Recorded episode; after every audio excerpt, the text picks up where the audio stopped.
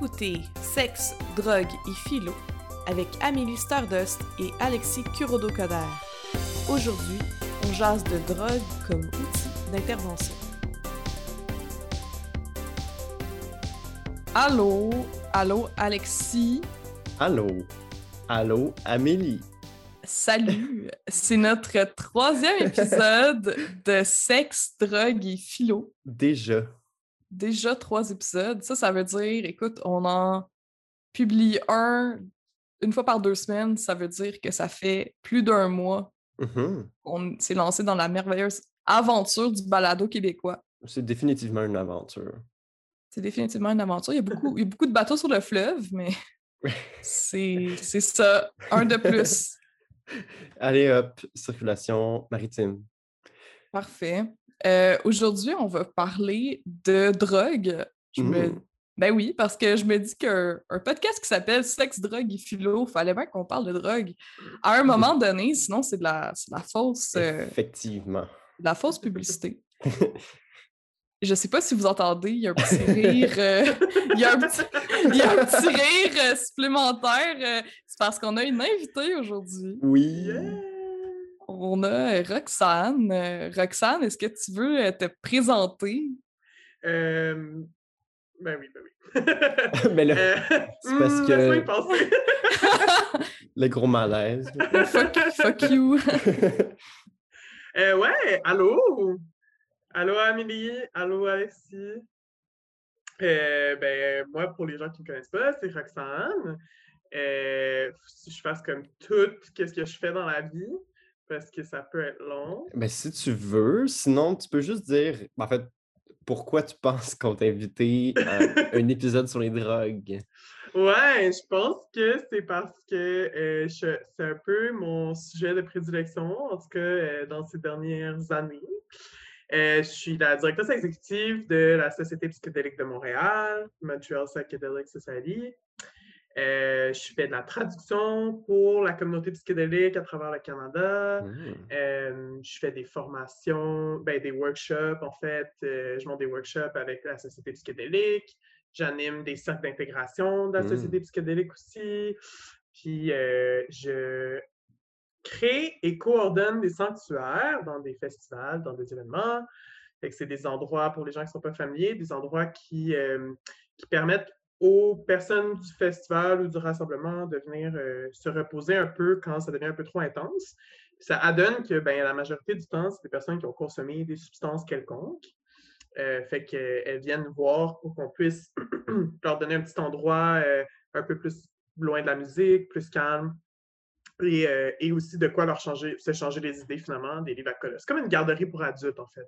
Des livres à colorier, des slinkies, de la glu, euh, de l'eau, des fruits, euh, de la peinture, de la gouache, tout- toutes ces belles choses, des, des, des Ah. cure-pipes, ils peuvent faire des structures de cure-pipes euh, à la place de faire un bad trip.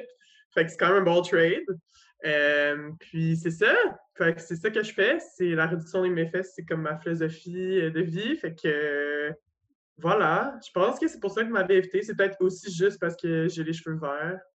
Mais ça, les gens ne le voient Euh, pas. Non, je sais, mais. Cas, je-. Tu sais, je pourrais je- dire, ben, excuse-moi, mais t'as pas les cheveux verts. Qu'est-ce que la réalité? Ah, oh my god. Mais pour vrai, ça a l'air super intéressant. Les, les sanctuaires, en fait, ça a l'air Mhm. amusant même à jeun. Ça l'est vraiment beaucoup. je suis comme celle qui est à jeun complètement en attendant des gens dans le sanctuaire qui fait se colorier. Hmm, je suis comme jouer avec un slinky. Est-ce que vous avez besoin de bénévoles? Toujours. Euh, depuis un an, je dirais que comme j'arrête pas de juste recruter plein de gens comme non officiellement, puis comme ils n'ont aucune idée que j'ai une excellente mémoire, fait que littéralement, quand on va avoir un prochain sanctuaire, comme je vais tous les recontacter, ils vont être comme Oh my god, elle était sérieuse. Mais comme oui, je suis sérieuse, j'ai un bon flair aussi pour les personnes qui seraient des bonnes euh, des bo- bons bénévoles euh, pour le sanctuaire. Hmm. Parfait. Euh, donc, c'est tout un curriculum vitae que tu viens de nous, de nous dire là à propos de ton expérience euh, par rapport à la réduction des méfaits et tes connaissances vis-à-vis des drogues. Aujourd'hui, on va parler un peu plus au niveau de la drogue en tant qu'outil thérapeutique Mhm. euh, en tant qu'outil d'intervention, moi étant moi-même sexologue aussi, en clinique, c'est quelque chose qui m'intéresse vraiment beaucoup. En plus que, ben, moi aussi, j'utilise des substances de temps en temps. D'ailleurs, je suggère qu'on fasse un genre de petit tour de table de, du moins, on a un peu compris que pour Roxane, c'était important, mais on va quand même faire un tour de table pour voir c'est quoi nos, notre rapport à la drogue dans nos vies nous-mêmes. Je vais, je vais commencer parce que bon, je, viens, je viens de vous lancer ça. Je veux pas non plus vous, euh, vous envoyer la balle et euh, puis pas l'avoir attrapé moi avant. Euh, dans le fond, moi, la drogue, c'est relativement nouveau dans ma vie. J'ai commencé à faire des psychédéliques à l'été 2020, je crois. j'ai fait du LSD et des champignons magiques. Et en fait, je m'en suis servi de façon thérapeutique justement pour accompagner des thérapies et un cheminement sur moi-même par rapport à mon anxiété, et aussi, j'avais fait une dépression puis un burn-out euh, au début de l'année. C'est vraiment quelque chose qui a changé ma vie. Je ne pèse euh, à peine mes mots. Ça a vraiment connecté quelque chose à l'intérieur de moi avec comment je me sentais puis ma place dans, dans le monde. Alors, j'ai commencé à m'intéresser à s'il y avait des, recherches qui se faisaient sur les thérapies justement à l'aide de drogue. Puis j'ai vu que c'était quand même un, sujet d'actualité, puis qui était vraiment mmh. plus, que d'actualité. C'est un sujet qui est important, puis qui a des grosses débouchés qui se passent dans les dernières années. Mmh. C'est ça. Donc, moi, c'est principalement des drogues que j'utilise dans un contexte euh, de self-improvement euh, pour faire euh, un peu de thérapie personnelle, mais je m'en sers aussi mmh. pour avoir du fun parce que reste que les psychédéliques, en plus de rarement développer des dépendances, ça peut être le fun, ça peut, ça s'emmène un, un sentiment d'euphorie. Fait que c'est ça, je consomme pas de, de potes, puis je consomme de l'alcool socialement, comme de temps en temps. Et toi, Alexis? Moi, ben là, c'est drôle parce que je dis ça, puis mes parents qui m'écoutent euh, très certainement vont apprendre des choses. Euh, ils savent que j'ai On les salue. Oui, on, les salue. Louise, euh, ils, vont. Ma mère aussi, elle va t'écouter si ça peut te rassurer. OK. c'est correct. Les, autres mères, les autres parents. Mais oui, c'est ça. Moi, j'ai. Ben, J'étais le, genre de, kid qui était comme Moi, je prendrais jamais d'alcool ou de drogue de ma vie, puis là, j'ai pas besoin de ça. Puis là, ah, j'ai grandi, je me suis rendu compte que c'est niaiseux, puis je, pense que je suis comme entré dans le. Entré, je suis pas entré nulle part, mais j'ai comme découvert la drogue comme un. Je sais pas, juste par curiosité, parce que j'ai envie de découvrir des affaires, peut-être un peu aussi comme. Je sais pas, pour les mêmes raisons que j'étais allé étudier en philosophie, c'était comme. Je veux mieux comprendre le monde. J'ai l'impression que ça. Mmh quand les gens en parlent, t'es comme Wow, ils vivent des choses, moi aussi je veux vivre ça. Moi aussi je veux avoir accès à cette autre dimension de la réalité. Fait que là, ben, j'ai commencé à. J'ai pris du pot au début. Euh, J'en prends encore des fois, mais pas souvent. J'aime ça. Mais j'ai pris aussi du champignon magique et du LSD une fois. Puis des champignons magiques, j'en ai pris, je pense j'en ai fait trois fois. Trois fois. Puis du LSD une fois. Mais je vais probablement refaire. Moi, encore une fois, globalement, j'aurais une très bonne. c'était pas life-changing comme Amélie, je pense. Pour moi, c'est pas thérapeutique plus que, comme je dis, c'est comme vraiment comme un, outil de, je sais pas, d'inspiration. Ça, ça ouvre une nouvelle perspective sur la réalité, ça te fait comprendre des affaires. C'est vraiment comme le plus proche que tu peux te ramasser, j'ai l'impression, d'échanger de regard avec quelqu'un d'autre, mais c'est mmh toi-même. Euh, puis, mais moi, l'affaire qui me fait peur avec les drogues, puis peut-être, je sais pas, puis parlant de médicamentation, c'est moi, j'ai, j'avais un, un, oncle, un oncle schizophrène paranoïaque. Fait que c'est comme dans mon sang, puis mes parents ils ont bien peur, tu sais, comme que je prenne ça, puis c'est pour ça que je leur ai pas dit, parce qu'il y a toujours comme le, je sais pas, le spectre genre de, de la maladie mentale, puis, mmh. effectivement, tu sais, genre, je prendrais pas de l'acide, non, l'acide c'est LSD, je prendrais pas de drogue trop, parce que j'aurais peur de perdre la carte, mmh en tout cas, mais ça, on va peut-être en, reparler, mais c'est ça mon, mon, portrait. Toi, Roxane? Oh my God! Tout a commencé avec la LSD. Tout a commencé en fait sûrement bien avant ça. Tout a commencé avec, I guess, le weed. Moi, je considère le weed comme étant un, psychédélique dans mon expérience. Mais bon, on s'entend que fumer un bat et prendre une table de LSD, c'est pas la même game. Là. Euh, fait que ça a commencé avec la LSD, que moi aussi, un peu comme Amélie, je repense en fait à mon premier trip de LSD vraiment souvent. C'est quelque chose, ça fait comme 7 ans, 6 ans et demi, 7 ans. Puis c'est vraiment quelque chose qui a beaucoup, beaucoup changé. Euh, ben, changé ma vie. Comme je suis quand même rendu comme à faire ça. Euh, ben, pas faire des drogues, pas faire de la LSD, mais je suis rendu à comme baigner dans le monde des psychédéliques à tous les jours. Fait que c'est sûr que ça a clairement changé ma vie. Mais même outre ça, avec moi-même, avec ma santé mentale, avec ma personnalité, ben, plus des, des, facettes enfouies un peu plus loin de ma personnalité que je me laissais pas accéder euh, au jour le jour. Ça m'a vraiment comme débloqué quelque chose chez moi. Puis tu parlais de changer de perspective, puis c'est exactement ça qui est arrivé. C'est comme de, mettre des lunettes totalement différentes sur ma vie et sur mes sens et sur ma façon de voir le monde. Puis tout ce que j'ai voulu faire après ça, c'est d'essayer de trouver des moyens d'avoir ça au quotidien sans prendre des drogues au quotidien. C'est vraiment, ça m'a vraiment marqué euh, ce, trip-là. Après ça, euh, bon, la LSD, je pense que ça reste comme ma drogue préf, favorite euh, de, de toutes. Mais depuis, tu sais, j'ai un peu plus exploré. j'ai fait des champignons, euh, magiques aussi, mais pas tant que ça. J'ai de l'expérience avec la microdose aussi de, euh, de champignons et de LSD pour la dépression et l'anxiété. J'ai aussi fait de la DMT, ce qui m'a aussi beaucoup, beaucoup apporté. Euh, malgré que j'en ai fait comme deux fois dans ma vie. Mais c'est ça, je pense que juste en tout, et pour tout, et, et même la communauté, en fait, des personnes euh, qui, utilisent euh, ces substances-là, et même plus généralement, la communauté des personnes utilisatrices de drogue, point. C'est vraiment une communauté qui me tient à cœur. Puis ça aussi, en soi, ça a comme changé la direction que ma vie a pris, finalement. Puis c'est ça, j'espère que ça va continuer comme ça, parce que j'aime bien où ça s'en va en ce moment. Ah, la MD aussi. la MD, en tout cas. Oui, on va en parler de la MDMA. Euh, j'ai mm-hmm. fait pas mal de, de recherches euh, avant notre, euh, notre rencontre aujourd'hui parce que justement, je voulais avoir des trucs un peu plus concrets à partager avec les auditeurs qui, les précieux qui nous écoutent.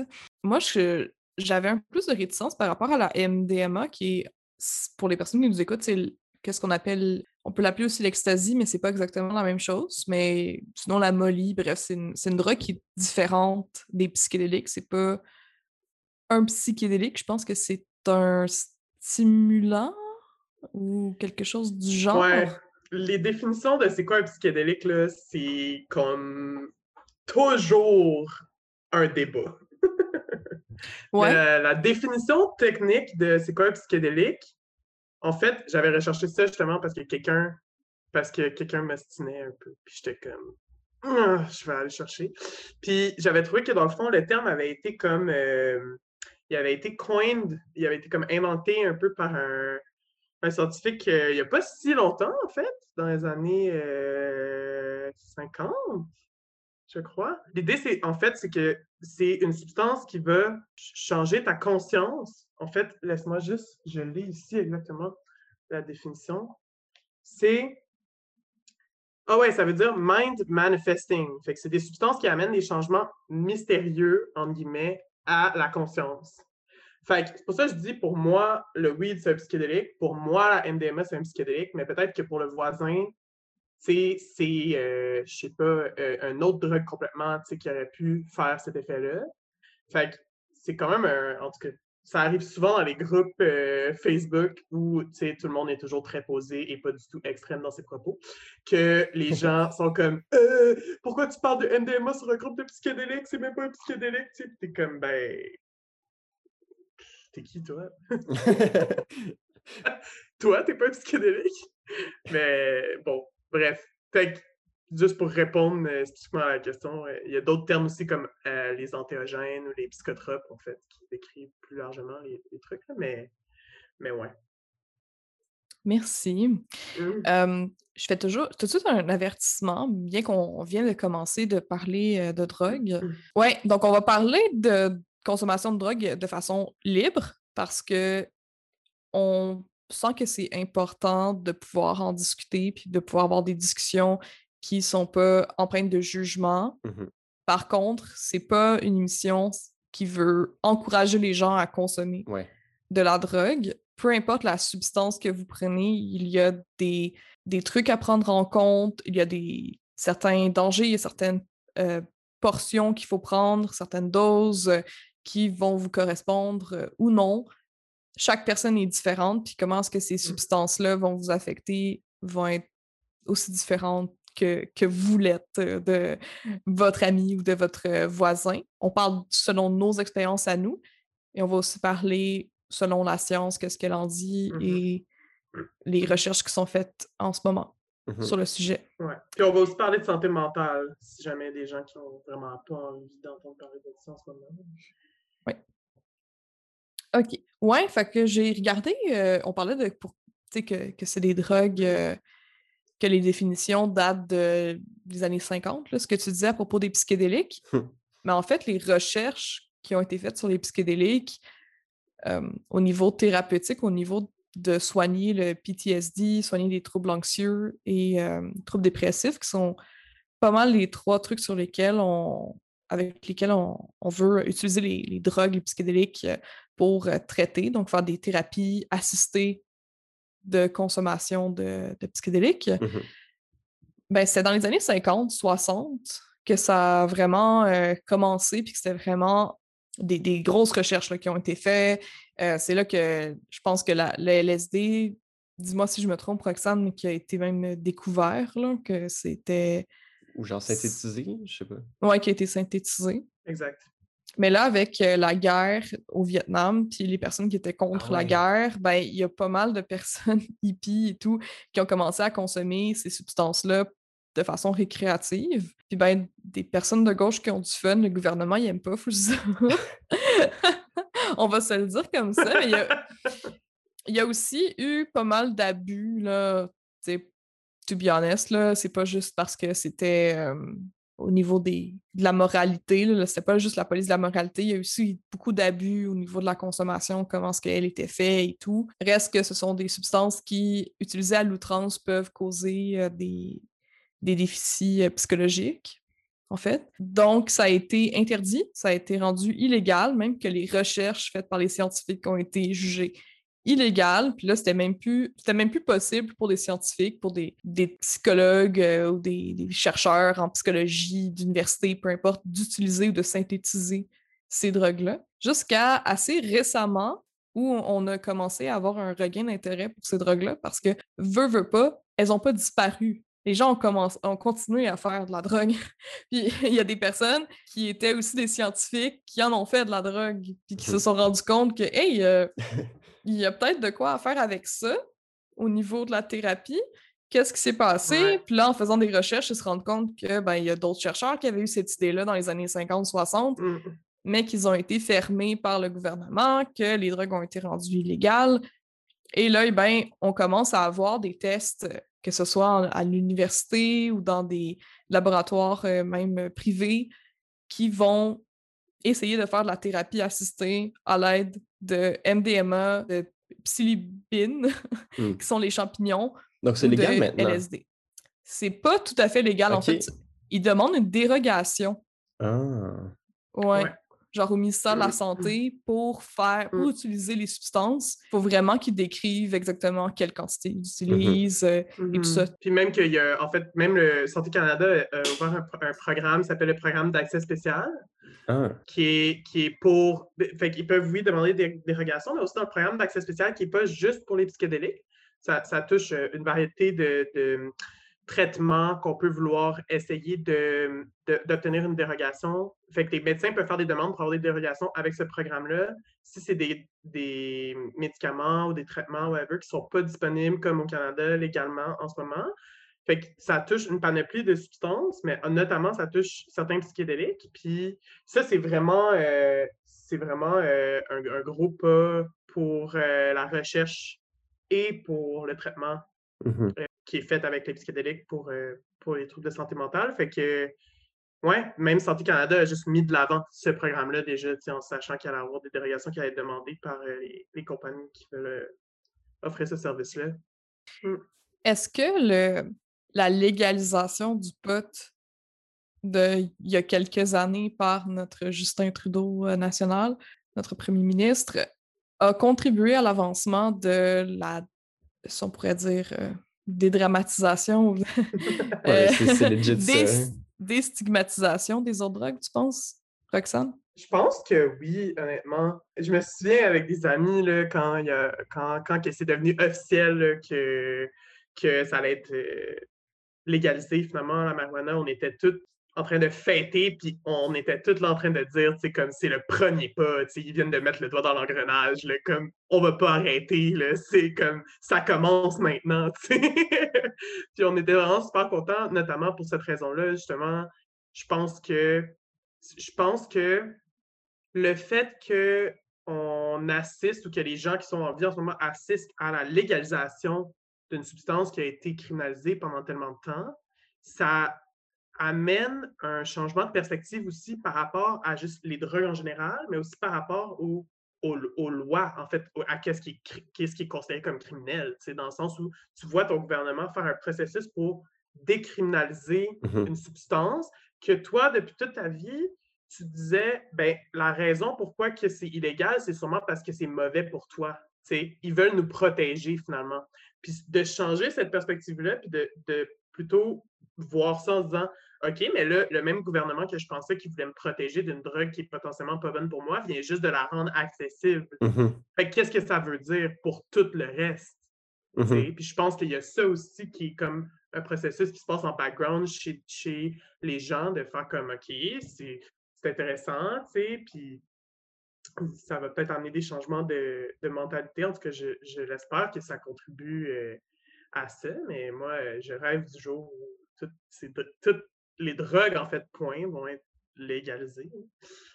Ben Parce que, dans le fond, quand tu parles de Ah, le gouvernement, il veut nous protéger, tout ça, c'est pas, tu sais, comme tu dis, c'est pas vraiment ça parce que les utilisateurs de drogues, de substances euh, illégales, si on veut, ils vont continuer de les consommer, puis ils ont toujours consommé cette drogue-là. Même des drogues qui sont particulièrement nocives pour la santé, qui créent de terribles dépendances, qui ont un gros taux, en fait, de dépendance, elles vont continuer d'être consommées. Fait que c'est beaucoup mieux d'avoir des drogues qui sont testées, qui sont sécuritaires, qui sont euh, données peut-être dans un lieu comme un, centre euh, d'échange de, de, de, seringues, de, voyons, d'injection supervisée, où on peut contrôler le fait que les personnes sont en sécurité. Donc, les personnes mmh utilisatrices mmh. vont pas s'injecter, euh, je sais plus, je dis n'importe quoi, mais de l'eau de Javel au lieu de s'injecter de, de l'héroïne, par exemple. Oui. Puis ils peuvent tester leur drogue pour le fentanyl, ils peuvent avoir accès à du matériel de consommation, fait comme d'injection ou de, de, peu importe le mode de, avec lequel ils vont prendre leur drogue. Ils peuvent avoir accès à quelque chose qui est propre, qui est stérile, de ne pas s'échanger, du matériel de consommation, ça peut être super dangereux aussi. Mmh. Puis, tu sais, même j'ajouterais à ça que euh, je pense aussi qu'on peut regarder ça de l'autre côté aussi en disant oui, effectivement, une des choses qui rend les drogues, un des facteurs qui contribue le plus aux facteurs dangereux des drogues, c'est le fait que c'est criminalisé parce qu'il y a tout un stigma autour de ça. Tu ne peux pas aller chercher de l'aide parce que tu as peur d'avoir des conséquences, des choses comme ça. Mais aussi, de l'autre bord, si tu regardes dans les drogues les plus, posent le plus de problèmes d'addiction et qui sont les plus meurtrières au monde, il y a l'alcool et la nicotine. Fait que même de l'autre sens, en se disant, notre gouvernement veut nous protéger, fait qu'il garde des drogues illégales parce que ces drogues-là sont mauvaises pour nous, mais pourtant, tu peux aller à la SAQ puis t'acheter pour 300$ de vin, puis no one bats an eye, tu sais. Alors qu'on sait que le danger pour soi-même et pour les autres est extrêmement élevé, tu sais. Fait il y a aussi ça, c'est comme un, processus de, compréhension, je pense, de, de c'est quoi les. C'est quoi la source de cette criminalisation-là aussi? Puis, tu sais, tantôt, tu parlais de, de la war on drugs, puis de pourquoi ça a été euh, criminalisé in the first place, mais ah, il y a aussi le facteur euh, totalement raciste et, de discrimination qui a été un gros facteur dans, la, dans le début du war on drugs aux États-Unis. C'était une façon pour le gouvernement de continuer à faire de l'esclavage finalement avec les personnes racisées, personnes noires particulièrement, Hmm. mais sous la, la loi. Parce qu'aux États-Unis, les prisons, c'est des compagnies, right? elles font d'argent. Fait qu'en ce moment même, il y a des personnes qui sont en prison pour des offenses d'avoir euh, de la marijuana sur eux, qui sont en prison et qui font du travail comme ils, ils font des choses, ils travaillent pour la prison et ils se font payer des scènes par heure. Fait que ça aussi, c'est comme de comprendre ça, c'est vraiment fou. Tout, ça a commencé aussi beaucoup avec dans les années 80 avec le crack cocaine. Je sais pas si vous saviez, mais comme, tu sais, le crack cocaine, c'est comme une, une forme de cocaïne, hein, finalement. Puis ça a été euh, criminalisé, dans le fond, pour, une, pour 5 grammes de crack cocaine, tu avais une sentence. Mhm. Puis puis cette même sentence, là, si c'était pour de la cocaïne, il fallait que ce soit 500 grammes de cocaïne. Je sais pas si vous savez c'est quoi 500 grammes de cocaïne, c'est vraiment beaucoup de cocaïne. Ben oui, puis de ce que je comprends, c'est que le, le crack était plus accessible, était moins cher. Donc, c'était surtout les personnes noires Ouais, dans les quartiers super euh, défavorisés. ouais, qui allaient Exact. avoir ça. Je, je me rappelle aussi avoir euh, entendu des trucs sur euh, toute la folie autour des crack babies, là, comme les bébés qui étaient, qui étaient f- faits, fabriqués par des mères euh, dépendantes au, au crack. Mais ouais. puis que ça allait devenir des, des psychopathes ou des trucs comme ça, mais c'est des, des paniques morales qu'il y a eu à propos de presque toutes les drogues, en fait. Ben oui. À part, et plein d'autres peut-être. pratiques. ouais, à part peut-être la- la- l'alcool puis la cigarette, parce que l'alcool, la cigarette, ça a été pris par des grosses entreprises qui avaient du PR, puis c'était dans un, un moment, à une époque où les médias, il y avait un petit peu moins de, de contrôle euh, sur euh, est-ce que qu'est-ce qu'on vous vend, c'est bon pour la santé? Est-ce que il y avait. C'était un petit peu le Far West, si on Mm. veut. Il n'y a pas aussi un rapport genre à la nouveauté euh, dans le sens où l'alcool puis la cigarette, c'est comme Ah, ça a toujours été là. On, vit, la civilisation est bâtie avec ça, tout est chill. Tu sais, les gens boivent de l'alcool depuis le néolithique, euh, so what? Parce que, sais, parce qu'on en voit tout le temps partout, c'est correct. C'est banalisé. Le LSD, comme, comme on a dit, c'est on a synthétisé pour la première fois des années 50. Le- tu sais, des- la- beaucoup de drogues sont des trucs qui, qui sont arrivés en Occident euh, récemment, ou se, se sont à tout le moins genre démocratisés très récemment. Puis là, c'est comme Ah, euh, voici un nouveau truc qui est un danger. Parce que le, la coke, c'est pas nouveau tant que ça, parce qu'on en avait, il y en avait même dans les boissons gazeuses, justement. c'est vrai. Oui, c'est vrai. avant un, certain, un certain temps. Même chose pour les, les champignons magiques. Mais là, ce que tu as dit, c'est super intéressant, puis super pertinent parce que tu as dit c'est arrivé en Occident. Parce Mhm. que les champignons magiques étaient consommés en Amérique du Sud, puis sûrement à d'autres endroits dans le monde, mais moi, ce que j'ai comme connaissance, c'est que c'était beaucoup en Amérique du Sud que c'était consommé. On a l'ayahuasca qui fait partie des traditions de, certaines, de certains peuples qui vont prendre l'ayahuasca, qui est un, genre de champignon qui est réduit en, dans un liquide. Ils le prennent, puis là, pendant des heures, ils ont des hallucinations. Puis c'est accompagné par un chaman. C'est des drogues qui ont été utilisées pendant des centaines, des centaines d'années, peut-être même des milli- des milliers d'années Mhm. c'est des trucs qui sont sur la Terre, qui sont pas nécessairement. euh, ben, si on parle des champignons, par exemple, c'est pas quelque chose qui est créé par la main de l'homme, c'est quelque chose qui existe, qui Ouais. pousse dans la Terre, un peu comme. Dans le la- fumier, Dans le littéralement. fumier, euh, un peu comme la marijuana. Donc, Ouais. pourquoi est-ce que le pot qui crée tellement de dépendance, qui crée beaucoup de problèmes aussi de santé, parce que s'il est fumé, ben, un peu comme la cigarette, mais a un, un, petit peu moindre euh, effet, ben, ça affecte les poumons. C'est des trucs qui sont, qui sont dangereux, qui sont vendus par le gouvernement. Alors pourquoi? La question la plus importante, je pense, des prochaines années par rapport à qu'est-ce qu'on on met, qu'est-ce qu'on qu'on criminalise, qu'est-ce qu'on décriminalise, qu'est-ce qu'on rend légal, c'est pourquoi est-ce qu'on veut que ce soit illégal? À quel point est-ce que de la prévention par l'abstinence, c'est efficace? Ouais, c'est ça. Ça l'est pas. Et on, on l'a vu, on l'a vu, tu sais, par exemple, là, je fais un, un parallèle avec les ITSS, Ben puis oui. avec euh, les grossesses, Ben oui. euh, parce que bon, ben, sexolo- sexologie, hein, puis Roxane euh, est aussi. Ben, moi aussi. J'ai oublié de dire ça, hein, mais oui, je, suis bachelière en sexologie, je suis à la maîtrise. Voilà. Je suis en ouais. Euh, donc, euh, on a, on a ce background-là similaire. Puis, qu'est-ce qu'on a vu assez rapidement dans, dans les recherches qu'on a étudiées, c'est que la prévention pour l'abstinence, ça ne fonctionne pas. Les gens, ils vont en avoir du sexe. C'est Oui. mieux de leur donner des condoms pour qu'ils le fassent de la façon la plus sécuritaire possible. Mhm. Ils vont en Et de les informer. De les informer des Ben risques, oui. de leur donner toutes les informations pour qu'eux-mêmes fassent leur choix.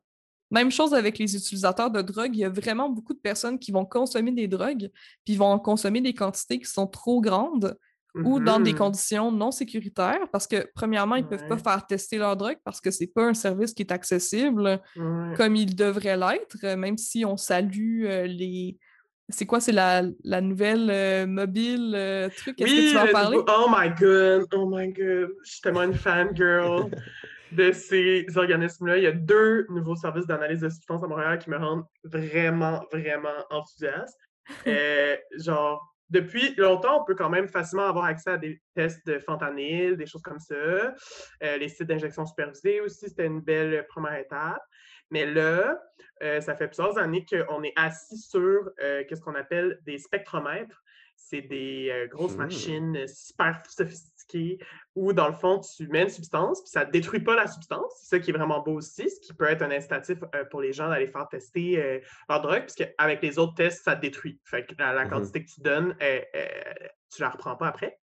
Mais ceux-là, c'est vraiment, tu mets ta substance et ça te donne une liste des, euh, de tous les composés qui sont présents dans cette substance en, en quantité plus grande que 5 Mhm. Fait que c'est vraiment fou, puis on pouvait pas les utiliser depuis longtemps. Ces organisations-là ne pouvaient pas les utiliser. Ils avaient les machines, mais ils pouvaient- il n'y avait pas le droit par le gouvernement, par les lois canadiennes, de les utiliser parce qu'ils étaient vus comme des complices à la consommation de drogue. Ouais, c'est des absurde. Complices à s'assurer de la santé des gens. C'est absurdité totale. Et là, euh, récemment, il y a euh, Cactus qui a euh, ouvert son, qui va ouvrir en fait bientôt son service d'analyse de substances avec le spectromètre qui s'appelle le Checkpoint. Vous pouvez aller checker ça, c'est vraiment nice. Et il y a le GRIP aussi, qui est le groupe de recherche et d'intervention psychosociale, qui fait de la réduction des méfaits depuis des années dans les rassemblements, dans les parties, tout ça, qui informe beaucoup les gens. Mais là, ils viennent de mettre au point et d'avoir la permission d'utiliser leur service d'analyse de substances mobile. Fait que ça va être dans une van, ils peuvent se déplacer euh, dans des événements, mais aussi vers les gens qui demandent le service, puis aller analyser leurs substances finalement. Et, et aussi, c'est une porte d'entrée pour intervenir avec les personnes qui sont là, leur donner des informations, tu sais, les- leur donner du matériel euh, sécuritaire, des choses comme ça. Fait que moi, je, suis comme- en tout cas, je sais pas si vous entendez ma voix, mais je suis comme en train de bouncer sur ma chaise. là. Genre, je suis vraiment excitée euh, par rapport à ça, euh, honnêtement. Ouais. Bref, parenthèse fermée. Très belle parenthèse. Merci. Ben, c'est ça, c'est super pertinent, mais puis justement, avec ce, ce genre d'initiative-là, ben, ça rend ça plus sécuritaire pour les consommateurs. Puis justement, quand on parle de dépendance, ben, il y a beaucoup de personnes qui consomment de façon non sécuritaire, puis qui développent des dépendances, peut-être parce qu'ils ont consommé des trucs qu'ils ne savaient pas c'était quoi nécessairement. Fait que de juste savoir c'est quoi les drogues, c'est quoi les effets, c'est quoi les, les doses qui sont dangereuses, les, doses qui sont Mm. sécuritaires, ben déjà là, on pourrait limiter beaucoup d'accidents. Mhm. Ouais, vraiment. Parce que les personnes, on les prend pour des, des cons un peu. Puis ben, toute la Ouais. stigmatisation aussi, là, de, tu sais, comme quand tu, tu penses genre des, des drogués, genre à quel point genre c'est comme quasiment une insulte, là, le, le stigma pour Mhm. les, les gens, qu'on est comme arc, tu comme dépendance, puis tu- genre tu prends genre de, de l'héroïne, puis c'est- c'est c'est fou comme que- qu'on comprenne pas à quel point la stigmatisation participe de, genre c'est comme énorme dans la- l'injustice que vit la, la personne qui prend de la drogue. Tu sais, à quel point Ouais. Genre, c'est quoi le plus grand tort, en fait? C'est-tu celui qui fait la drogue à, genre, à son corps puis à son cerveau? Ou le tort que fait la société en lui répétant chaque jour que t'es une marde, tu sais? Ouais, t'es un sous-humain, en fait, tu mérites Mhm. pas. Puis même, je pense que c'est aussi, ça va vraiment beaucoup avec, avec cette idée ou ce concept. En fait, plus qu'on devient individualiste, plus que, genre, le néolibéralisme fait en sorte que on blâme les personnes spécifiquement pour toutes leurs conséquences de tout leur comportement, finalement. Fait que les personnes utilisatrices de drogue, c'est les parfaits boucs émissaires de tous leurs problèmes à eux dans leur vie. là. Parce que c'est comme tu choisis de consommer cette drogue-là, tu choisis de continuer à consommer cette drogue-là. Fait que pourquoi on paierait de l'argent pour te traiter après ça?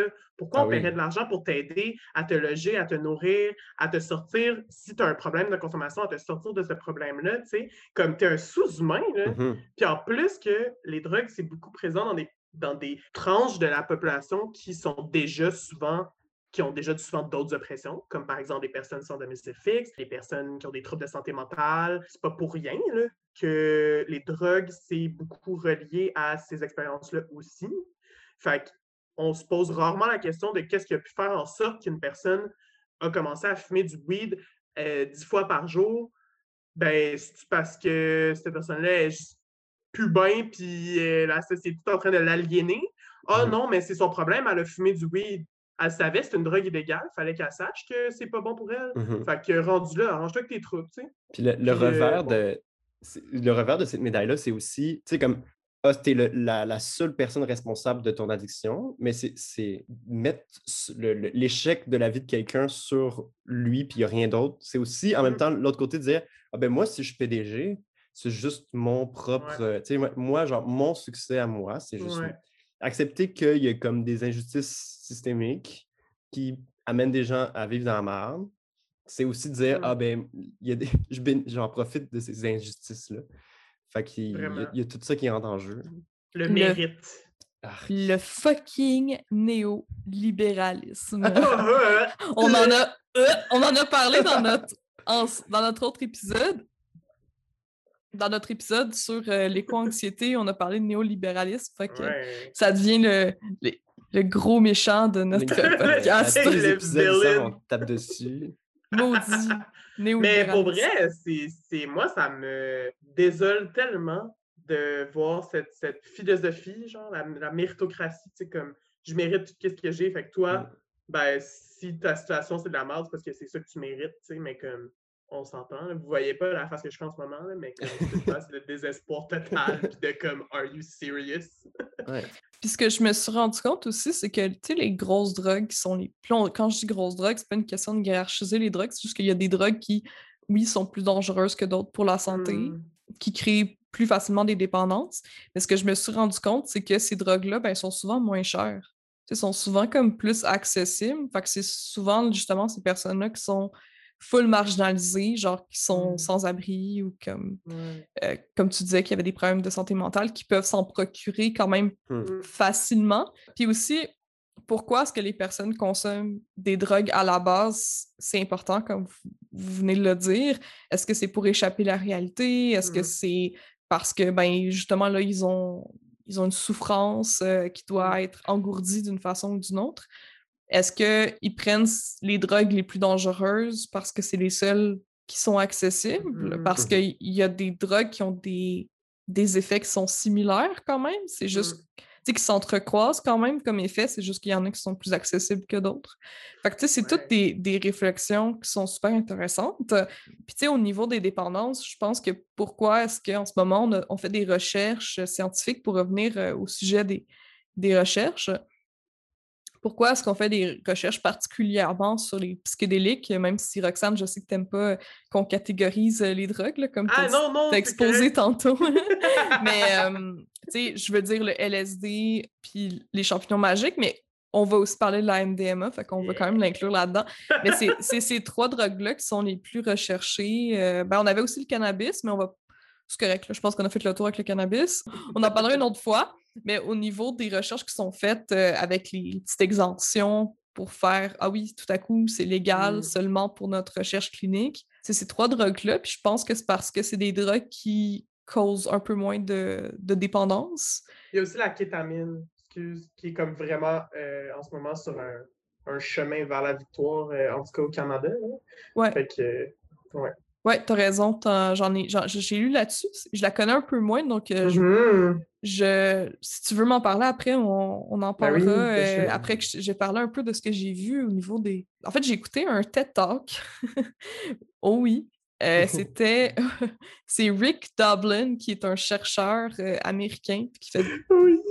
de la recherche, Roxane le, le connaît, sur la thérapie assistée pour soigner le PTSD, donc un trouble post-traumatique avec la prise de MDMA. Peut-être qu'il a, fait d'autres recherches, mais son TED Talk portait particulièrement là-dessus, puis il a fait plusieurs euh, études cliniques. Puis est-ce que, est-ce que vous voulez que je vous en raconte une? que- Ah oui. Oui, please. OK. Puis en même temps, après ça, je vais vous parler un peu de c'est quoi ces, ces findings en, en pourcentage. Ah oui, donc. OK.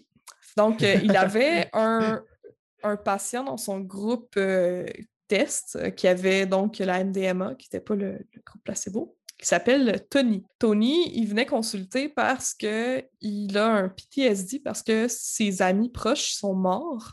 Mhm. J'ai pas trop compris si c'était à la guerre, parce qu'il avait l'air quand même jeune, mais bref, euh, c'est des amis proches de lui, plusieurs amis qui sont décédés euh, subitement. Ça lui a causé un trouble post- post-traumatique, puis il est aussi dépendant aux opioïdes. Comment est-ce qu'il faisait ça pour la séance dans le, centre de recherche? C'est que le patient prenait une certaine dose de MDMA, il avait les yeux bandés, puis on, l'étendait sur un genre de lit avec plein de coussins, puis il écoutait de la musique. Pendant qu'il était couché, puis vivait son trip de MDMA, que les effets commençaient à se faire ressentir, euh, les effets de la MDMA, c'est un genre de sentiment d'euphorie, mais ça, ça te connecte beaucoup avec tes, avec tes, tes- tes sensations, puis avec ton émotivité, là, si on veut. Il y a deux thérapeutes qui s'alternaient pour être avec, avec lui, puis ils pouvaient leur parler quand il en ressentait le besoin. Puis là, tout à coup, après de nombreuses euh, minutes, voire même une heure de silence, il fait juste dire sais quoi, mon PTSD, c'était une façon de rendre hommage à mes amis qui étaient morts, pour les honorer, parce que pour leur montrer, on dirait que comme leur mort m'a causé de la souffrance, mais je- là, je peux me mettre à leur place, puis il me semble qu'il aurait voulu que je les honore en vivant ma vie au, au meilleur de sa capacité, comme eux, ils n'ont pas pu le faire. Puis tu sais quoi, Mm. mes- les opioïdes que je prenais, c'était pour m'engourdir. J'avais pas vraiment besoin de ça. J'ai plus besoin de ça, moi, des opioïdes, puis j'ai pas besoin de MDMA. Je lâche, je lâche la, la- je lâche la séance. Je veux plus faire, je veux plus faire partie de l'étude, OK? Fait que, fait que Tony, Wow! Tony il a juste enlevé ses écouteurs, il a enlevé son, son bandeau sur ses yeux, puis il a fait Je m'en vais. Je veux plus. je veux plus faire partie de l'étude. Sept ans plus tard, il est rendu au Cambodge en train de faire de l'aide humanitaire. Il n'a plus jamais retouché à aucune drogue, aucun opioïde, aucun rien d'autre. Puis il est juste content d'être en vie. Mm. Puis that's it. Fait que j'écoutais ça, puis j'étais comme, OK, tu sais, c'est impressionnant. Puis là, je me dis, ah, c'est nice. Puis on en entend souvent des histoires comme ça. Tu sais, comme tantôt, Roxane et moi, on a parlé du fait que c'était vraiment thérapeutique pour nous, euh, les psychédéliques, puis des affaires de même. Puis là, je me suis dit, OK, mais c'est-tu juste comme des histoires de même? Mais il faut faire attention, tu sais, c'est quoi vraiment les résultats de, de l'étude? Parce que, tu sais, on peut bien prendre une chose euh, exceptionnelle dans toutes les personnes qui ont fait l'étude, Ouais, mais Tony, c'est une personne. Ouais, c'est pas représentatif. Fait que ses résultats, c'est que 23% de son groupe euh, placebo, donc il n'y a pas eu de MDMA, a- après avoir euh, eu de la thérapie avec eux, et ils répondaient plus aux critères du diagnostic du PTSD. C'est comme s'ils étaient guéris, entre guillemets, du PTSD, avec seulement la thérapie qu'ils ont donnée. Mhm. Par contre, son groupe où les personnes prenaient aussi de la MDMA, en plus de suivre de la thérapie, il y avait 56 des personnes qui répondaient plus aux critères, donc qui étaient guéries de leur PTSD. C'est intéressant, c'est quand même Après- un gros changement. Après combien de séances? Je sais pas exactement, mais c'était plusieurs Ouais. séances. Ouais. Ouais, c'était pas Hmm. juste une séance, c'était plusieurs Puis- séances. Je pense qu'il faut aussi préciser que les personnes qui sont, qui sont recrutées dans ces études euh, à Rick Dublin, qui, qui, est- qui est le, le- le président de MAPS, Multidisciplinary Association for Psychedelic Studies, euh, les personnes qui sont recrutées, c'est des personnes qui ont un trouble de stress post-traumati- post-traumatique qui est résistant au traitement. Fait Mm. que, qu'ils ont essayé d'autres traitements Ah. et d'autres Ouais. traitements de médicaments et de thérapie pendant des années. là. Il y a comme des critères vraiment spécifiques sur comme c'est qui qui peut rentrer dans cette étude-là. Fait que c'est encore plus fou parce que c'est des personnes qui ont essayé là, les, les- Mhm. le reste. c'est résistant depuis des années. Puis là, en quelques séances, c'est comme. C'est fou, là. Mais quand tu y penses, ça a tellement du sens, tu sais, genre, euh, comme quand tu penses à, à ce que fait la- en termes de désinhibition, la, la drogue, puis genre, combiné à l'euphorie, puis là, tu plugues un, un ou une thérapeute là-dedans, puis c'est sûr qu'il va se passer des choses, là, tu sais, je- ça, ça a tellement du sens dans ma tête. Techniquement, ce que ça fait, la MDMA, surtout, c'est que ça te donne vraiment beaucoup, beaucoup de, de sérotonine. Mhm. Mhm. Genre, en fait, la sérotonine, c'est une, une Un glande, neurotrans- ouais, un neurotransmetteur. neurotransmetteur euh, qui sécrète, ben, des glandes qui sécrètent des neurotransmetteurs. J'avais recherché ça pour un- une personne à qui je l'ai expliqué en, en clinique, mais bref, lui, ça te crée de la sérotonine euh, de façon un peu à outrance. C'est comme, ah ouais, ok, euh, c'est comme si ton corps était comme, ah, t'as plus de sérotonine? Hein? Tu sais, comme le- la, la communication est, est comme bizarre. Fait que là, il dit, ah, ben, je vais t'en donner de la sérotonine. Mm. Fait que là, tu te sens super bien parce que t'as as plus de sérotonine que d'habitude. Ouais. Euh, Puis ça, c'est une hormone qui, dans le fond, euh, On la sécrète. On, on la la sé- sécrète nous-mêmes. oui, on la sécrète naturellement, C'est vraiment... En fait, c'est comme si ces drogues-là, ils appuient sur des boutons dans ton corps, puis il fait juste comme... C'est comme s'il y avait un petit Ouais. enfant, là, puis il pesait vraiment beaucoup, là, sur... euh, ouais. Plus, plus, ouais, sur le bouton plus, plus. Fait que là, tu te sens vraiment bien, tu te sens vraiment comme si tu flottais, un gros sentiment d'euphorie. Le risque, par exemple, c'est que, ben, un coup que t'es- t'as plus les effets de la MDMA, ben, ton corps, il, il se remet comme de ses émotions, puis là, t'as plus le petit genre d'enfant de MDMA, whatever, là, qui paye sur tes boutons. C'est bizarre d'image, mais en tout cas, J'adore imaginer un kid dans ma tête. Ouais, euh, genre de petit monstre, là. Euh, mais finalement, ton corps, il est comme, wow, on a vraiment pas trop de sérotonine, qu'est-ce qui se passe? Fait que là, il flush toute ta sérotonine d'un coup. Donc, il fait, wow, parce que c'est comme si la salle dans laquelle il y avait les distributeurs d'hormones, mettons, OK, là, pour continuer l'image, là, elle, est remplie de sérotonine, il n'y a plus de place pour rien d'autre. Fait que c'est- important que ton corps fasse juste comme se débarrasser de ça. C'est comme si ton concierge était comme OK, on fait juste flusher, fait que là, le, le sol s'ouvre, puis là, toute la sérotonine sort. Mhm. Mais là, tu te retrouves avec un- là, tu te retrouves avec un manque de sérotonine. exact. Donc, c'est important pour les personnes, mettons, qui ont des troubles anxieux, dépressifs, euh, ou comme qui ont un PTSD, ben, que ce soit fait- quand c'est fait avec dans une- un contexte thérapeutique, que ce soit fait en sachant aussi Mhm. qu'il va y avoir qu'est-ce qu'on appelle un, un- en tout cas un down, tu sais, on va Mhm. dire. Euh, après, pendant plusieurs jours, quand même, parfois. Ça peut durer quelques jours, Mm. ça peut durer Mm. quelques heures, ça peut ne pas du tout t'affecter ou pas t'en Ouais, rendre compte. ça. Surtout si tu n'as pas déjà un déficit en sérotonine. Mais si tu as déjà ça. un déficit en sérotonine parce que tu es en dépression, Ça peut être plus tough. ça peut être dangereux. Ouais. Et de là, Et de, de les espacer aussi, justement pour Oui. cette raison-là, pour que ton cerveau ait le temps de recréer la réserve de sérotonine que tu as actuellement dans ton cerveau pour Mm. fonctionner au quotidien, puis Ouais. vivre ces moments de bonheur-là. Ouais, pour pas Effectivement. que t'aies juste l'impression que ça te prend la drogue pour vivre des moments de bonheur. Parce que tout le Ah, reste, mon c'est de la merde. Moi, j'en ai entendu des histoires là, de personnes qui étaient zéro au courant que la MDMA ou l'ecstasy, ben, de tout ça, finalement. Ah Puis que eux, là, ils étaient comme Ah, si, c'est bien nice. Puis là, ils prennent ça genre euh, tous les week-ends là, pendant un an. Un an là. Puis euh, il y a des gens qui tu peux développer des troubles de l'humeur très sévères juste avec ça, là, dans le sens que, avec cette- ce type de consommation-là, de faire ça à outrance, parce que je comprends, hein, le sentiment, il est amazing. là. On s'entend. C'est comme le, le plus beau moment de ta vie, le sentiment que tu as eu, là, de mettons, tu as, gagné, euh, gagné quelque chose. Puis tu es comme. euh, tu sautes de joie, puis tu n'es plus capable de te contenir. là. Ben, ça, c'est ça le sentiment de la MD, mais sur comme six heures de temps, sans arrêt. Fait c'est sûr que c'est un sentiment que tu veux avoir. Fait que si t'es pas au courant, c'est fou.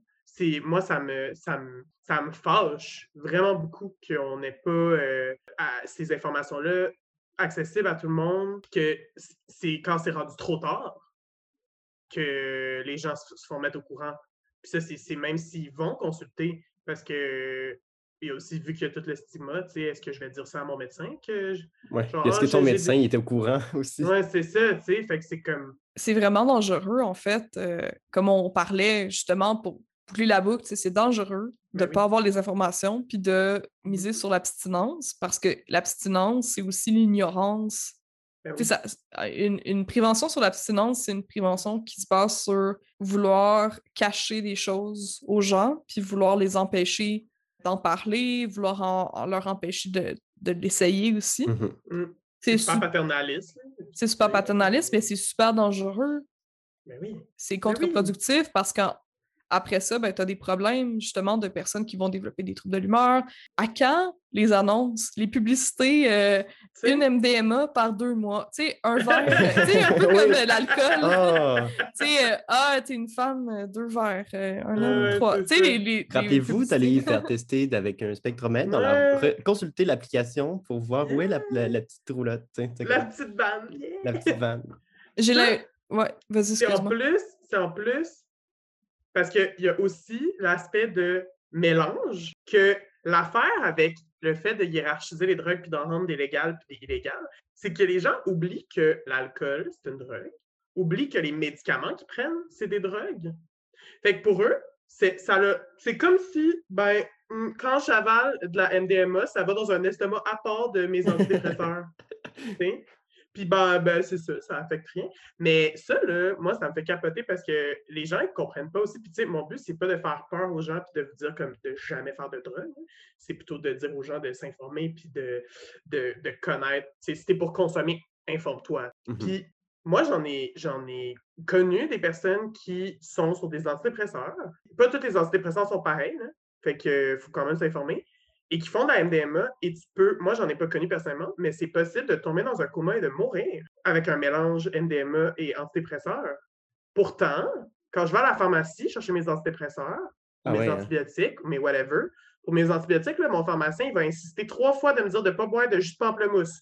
Jamais une fois, il va me dire Hmm, avec tes antidépresseurs, peut-être pas une bonne idée, by the way, de faire des drogues. Non, non, non, parce qu'il Ah, faut juste pas en parler. Up, Ouais, c'est- drôle ça. Je suis allée prendre mon vaccin pour le, le COVID, puis je leur- Ouais. j'ai demandé à l'infirmière s'il y avait une contre-indication pour le- les champignons magiques. Parce que je, je- je- je leur ai dit euh, Ah, mais c'est écrit, bon, essaye de pas euh, prendre d'alcool ou je sais pas quoi, qu'est-ce qui était écrit euh, dans les temps d'heure. Je, je sais pas. En tout cas, il y avait des contre-indications. Ouais. Puis là, je leur ai demandé OK, mais mettons que je fais des psychédéliques dans deux jours Mhm. c'est quoi les effets? Est-ce Ouais. qu'il y a une- il y a une contre-indication? Puis, hey, là, elle était fourrée, là. Elle, elle- elle m'a regardé, puis elle était comme, ben, c'est pas écrit, fait que ça te va Ça pas. Ah, c'est incroyable. là. Mais en Ouais. fait, c'est pas écrit parce qu'ils savent pas. Ouais. Parce qu'ils En prennent pour acquis que les gens ils en font pas, parce que de toute manière, c'est illégal. t'sais. Ouais.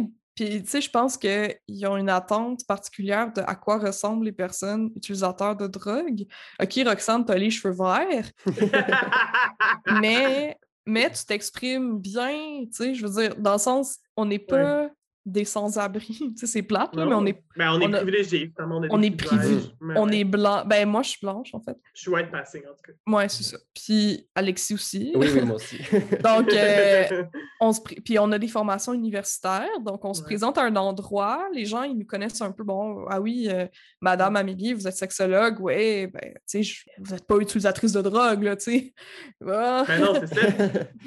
Ben ça. non, tu sais, fa- faudrait pas, parce que faudrait que je reste respectable, mais les personnes qui prennent euh, trois verres de vin par jour, par exemple, eux, Mhm. tu, tu vas les laisser tranquilles, mais moi qui prends comme ma dose de psychédélique que je vais mesurer, puis que je vais euh, Tester. tester puis, ouais, tout là. ça, puis faire une fois par, que- par quelques mois, ça, par exemple, c'est ça devient problématique. C'est Ça, juste une bizarre de dichotomie. Mais là, on a parlé quand même euh, pendant un petit bout. euh, je pense qu'on s'approche Oui. de la fin.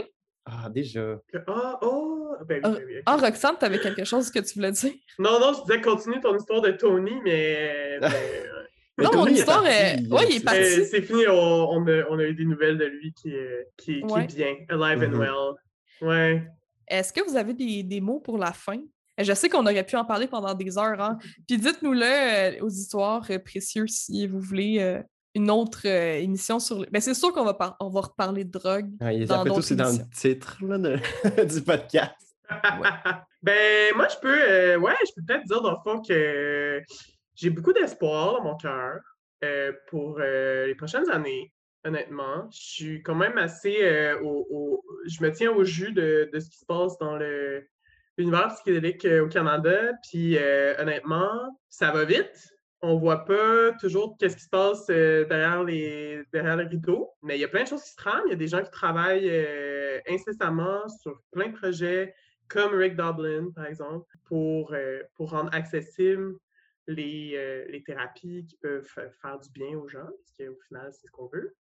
Puis euh, j'ai vraiment bon espoir que dans les prochaines années, on va voir, euh, on va voir une, une grosse popularisation de ces thérapies-là. Bon, c'est un couteau à double tranchant, on pourra en parler peut-être une autre fois, de, de, de l'aspect éthique et philosophique de toute cette Mm. popularisation des thérapies psychédéliques. Mais, euh, mais ouais, je pense qu'on est sur la bonne voie, puis ça remplit mon petit cœur de plein de sérotonine. Mais c'est pas même ça marche la Ah. sérotonine, c'est pas dans le cœur, mais en tout cas. c'est figurant. C'est une métaphore. Exact. C'est ça. Puis merci de m'avoir invité. Mais c'était le fun. Merci à toi. C'est quoi? euh, est-ce que tu peux euh, nous dire euh, où est-ce qu'est-ce qu'on peut où est-ce qu'on peut trouver la Société psychédélique de Montréal? Euh, puis est-ce que genre, vous- ouais. Vous faites des événements, j'imagine? Oui. Fait que oui, en fait, là, cet été, on est un peu moins. En fait, on essaie de faire en sorte que les gens ne restent pas derrière leur ordi pour des Zooms interminables encore cet été. Fait qu'on a mis sur pause notre programme habituel. Puis dans le fond, on se dédie corps et âme à faire juste des hangouts dans les parcs pour que Mm. les gens puissent se jaser, puis connecter, puis voir du, monde euh, dans, un, dans un beau setting. Fait que euh, vous pouvez trouver euh, la plupart des informations sur notre site web. En fait, toutes les informations passent par notre site web. C'est euh, montrealpsychedelicsociety.org. Le site est aussi en français, c'est juste le titre et pas en français. Et sur notre page Facebook aussi, euh, Société psychédélique de Montréal, Montreal Psychedelic Society. Fait qu'on on publie tout cela. Puis, petit scoop aussi. Bientôt, en fait, on est en train de travailler sur un workshop, un atelier, une formation euh, sur le trip sitting, qui est en fait euh, euh, l'idée d'être une personne. Ben, c'est pour les personnes qui voudraient faire du trip sitting. Du trip sitting, c'est euh, pas de s'asseoir sur un trip, comme mon traducteur me l'a proposé plusieurs fois. Euh, c'est en fait euh, d'être la personne qui, euh, qui est sobre en Hmm. présence d'une autre personne ou de, de plusieurs autres personnes qui vont euh, prendre des substances psychédéliques, euh, des psychotropes, des, bref. Et euh, c'est ça, tu jases avec la personne, tu détermines c'est quoi le, le- le- contexte, comment on fait ça, etc. Puis euh, des petits protocoles et tout ça. Fait que nous, on, on vous apprend un peu comment, faire, comment tenir l'espace de manière sécuritaire, Ah, euh, comment négocier ça avec la personne euh, qui veut prendre la substance, euh, tu sais, quoi garder en tête, comment se préparer, des choses comme ça. Fait que voilà. Euh, vous allez avoir toutes les infos quand ça va sortir sur notre site web et sur notre page Facebook. C'est super. Ça, on va mettre les informations sur notre post Instagram, euh, comme on fait d'habitude. Oui. Vous pouvez aussi retrouver le, le nom de la Société psychédélique dans la description si euh, vous avez besoin de le voir. Euh, ils ont une page Facebook aussi. Donc, c'était tout pour aujourd'hui. Euh, merci beaucoup, Roxane. Merci. Merci. Aujourd'hui, je vous envoie des bisous, chers auditoires, plein de sérotonine. Ah. Mais les bisous, Euh, c'est la sérotonine. C'est comme les câlins. Les câlins, ça fait full sécréter dans la sérotonine. Mais C'est ça, c'est comme des, des- du micro-dosing, les câlins. Euh, Mais- C'est une full bonne. Secrété, auditoire, secrété. On se voit dans deux semaines. Bye bye. Bye. Bye! Amour.